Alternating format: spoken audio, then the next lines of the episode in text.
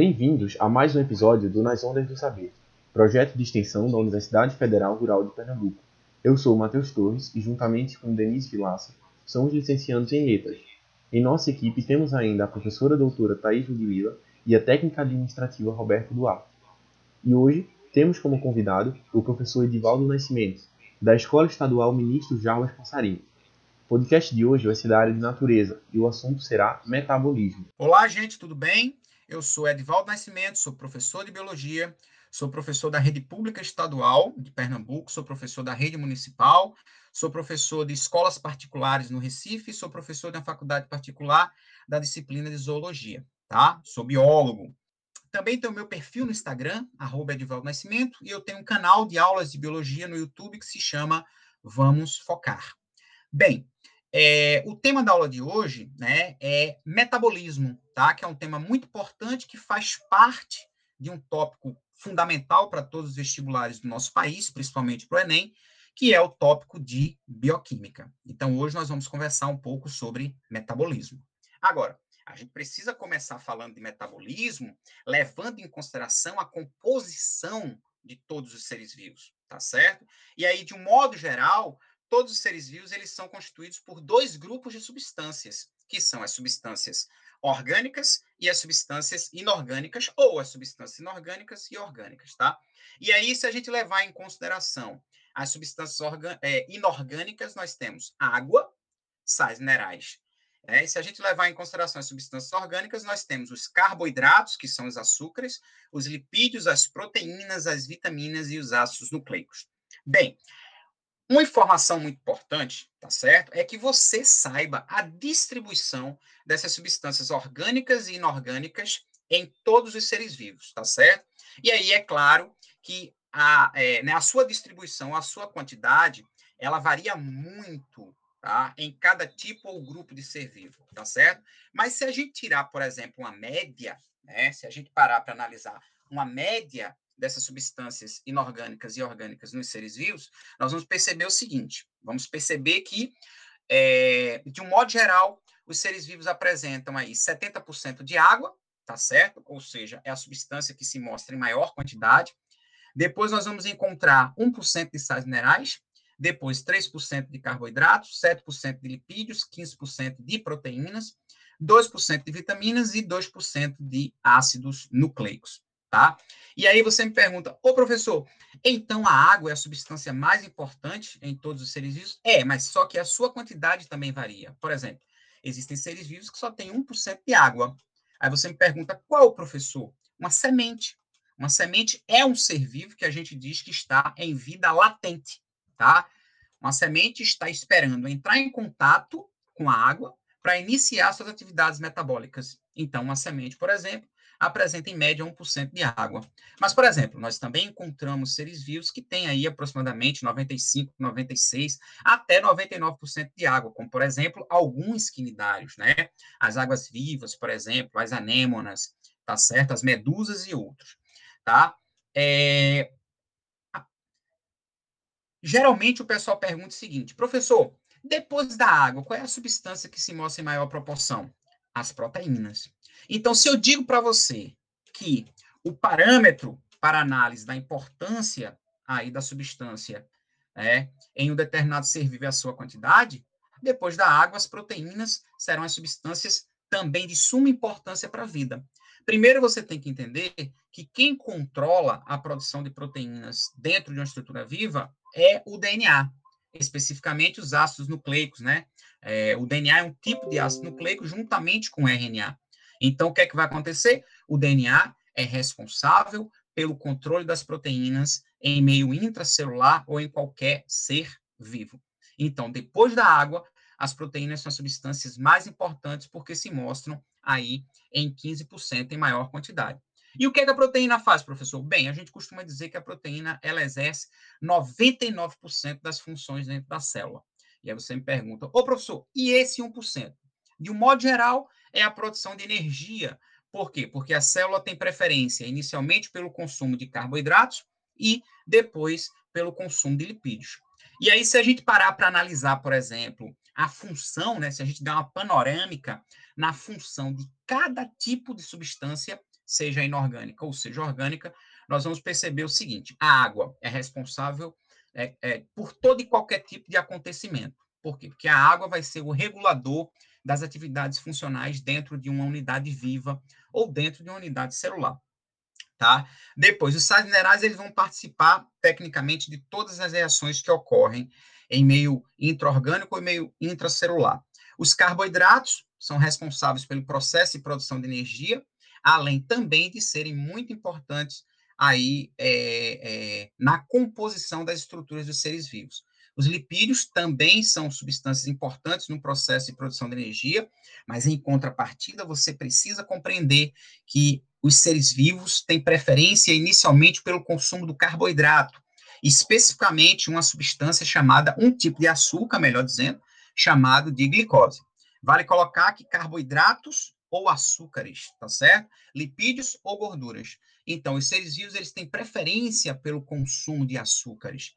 Em seguida, entra o consumo das gorduras, tá certo? Apesar que os lipídios também apresentam outras funções, como, por exemplo, função estrutural, tá? É, é, proteção contra choques mecânicos, regulação térmica no corpo, preenchimento dos tecidos, tá certo? E as proteínas, professor? Bem, a proteína, ela exerce todo e qualquer tipo de função. E aí, se a gente lembrar, por exemplo, né, se a gente levar em consideração, por exemplo, uma enzima, né, a enzima é uma proteína. A gente costuma dizer que toda enzima é uma proteína, mas nem toda proteína é uma enzima, porque nós temos diversas proteínas e dentro das diversas proteínas nós vamos encontrar as enzimas. E a enzima ela participa de todo e qualquer tipo de reação, fazendo com que a reação aconteça logo, aconteça rapidamente. Então, se eu tenho a enzima é, né, acontecendo dentro de todo e qualquer tipo de reação, consequentemente, é, isso vai elevar muito a quantidade de proteínas em meio intracelular. As vitaminas, professor, vitaminas são substâncias reguladoras ou mediadoras, muito importantes à vida. E os ácidos nucleicos, como eu já falei, DNA e RNA, vão atuar diretamente no armazenamento da codificação gênica das informações genéticas e também no controle lá da produção das proteínas. Beleza? Ok. O que é que vai acontecer? É, se eu pergunto para você, me diga o seguinte: um ser vivo ele pode ser constituído somente por substâncias inorgânicas? Você vai me dizer, não, professor. Um ser vivo pode ser constituído somente por substâncias orgânicas? Também não, professor. Então, o ser vivo ele é constituído por substâncias orgânicas mais substâncias inorgânicas. Então, consequentemente, a junção, né, o conjunto de reações que interagem as substâncias orgânicas com as inorgânicas, nós vamos chamar de metabolismo. E o metabolismo, ele é a força maior de qualquer tipo de ser vivo. É o conjunto de reações que garante o acontecimento das reações vitais. Na realidade, a gente costuma dizer o seguinte, que o metabolismo é o conjunto de reações que interagem as substâncias orgânicas com as inorgânicas, promovendo o equilíbrio e o aparecimento das funções vitais. Só que esse equilíbrio a gente costuma chamar de homeostase, né? Porque a vida ela não está em equilíbrio, né? O que existe na realidade é o que nós vamos chamar de homeostase, que é uma faixa de atividades vitais que está presente aí nos seres vivos. E aí, pelo fato desse processo de homeostase, né, garantir justamente o acontecimento das atividades metabólicas, né, favorecer esse equilíbrio que nós chamamos de homeostase especificamente, o metabolismo ele ocorre em duas etapas. Você precisa né, é, é, saber, porque os grandes vestibulares cobram isso, principalmente o Enem. Tá? Então, nós temos aí o que nós chamamos de etapas do metabolismo, como, por exemplo, o anabolismo, que é todo e qualquer tipo de reação né, que ocorre em meio orgânico relacionado ao processo de construção. Todo e qualquer tipo de reação de construção ou síntese nós vamos chamar de metabolismo. Por exemplo, a síntese do ATP, Aí você me diz, professor, o que é o ATP? Gente, o ATP é a molécula responsável pelo armazenamento, é, pelo armazenamento de energia a partir da quebra do açúcar fundamental à vida, que é a molécula de glicose. Vale colocar que tudo que nós ingerimos no dia a dia contém açúcares na composição. E esses açúcares são constituídos por açúcares menores, como, por exemplo, a molécula de glicose. Então, a vida, não interessa o tipo, seja ela uma vida micro, é, é, microscópica ou macroscópica, a vida ela precisa da molécula de glicose para o processo de produção de energia. E essa glicose, né, que no nosso caso é transportada do nosso sangue pela insulina, quando ela entra na célula, ela é quebrada, a sua quebra, consequentemente, acarreta a liberação de elétrons, e esses elétrons eliminados, eles são armazenados em uma molécula chamada de ATP. Então, se eu tenho a construção de ATP, vale colocar que a sigla ATP significa adenosina trifosfato ou trifosfato de adenosina, tá? Então, a síntese do ATP é uma reação anabólica, é uma reação que nós vamos chamar de reação do tipo anabolismo. Um outro exemplo de reação anabólica é a síntese proteica, ou um outro exemplo de reação anabólica é a síntese de lipídio, ou qualquer outra produção de qualquer outra substância em meio orgânico. E a segunda etapa tá, do metabolismo é o que nós vamos chamar de é, catabolismo, tá? Catabolismo. Nós temos a primeira etapa, o anabolismo, a segunda etapa, o catabolismo. Ô, oh, professor, mas o que é o catabolismo? O catabolismo é qualquer tipo de reação de quebra ou lise. Então, se eu tenho, por exemplo, né, o ATP, ele é construído a partir da quebra da molécula de glicose, tá? Para ser quebrado em seguida, porque como eu falei para você, o ATP armazena energia oriundo, né, oriunda da, da molécula de glicose e as unidades celulares, o corpo em si, a vida em si, quebra essas moléculas de ATP para que estes, por sua vez, liberem a energia, entendeu? Que irão favorecer justamente o acontecimento das reações que ocorrem dentro da célula. Então, aí você me pergunta, então, professor, o metabolismo, ele quebra para construir e constrói para quebrar. É isso mesmo. O anabolismo, ele constrói, são reações de construção, e o catabolismo vai ser justamente reações de quebra. Então, dentro de unidade celular, dentro de unidade viva, o que acontece são reações de construção, produzindo substâncias que serão quebradas, liberando energia para que outras substâncias sejam produzidas. Então, isso é o que garante a vida, isso é o que irá favorecer a vida. E aí nós temos também os tipos de metabolismo. Cuidado, etapas de metabolismo é uma coisa, tipos de metabolismo é outra coisa. Nós temos três tipos de metabolismo. Nós temos o metabolismo plástico ou estrutural, o metabolismo regulador e o metabolismo energético.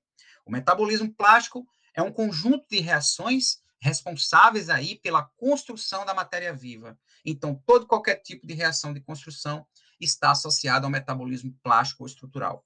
Exemplos de substâncias que participam do metabolismo plástico: os açúcares, os lipídios e as proteínas.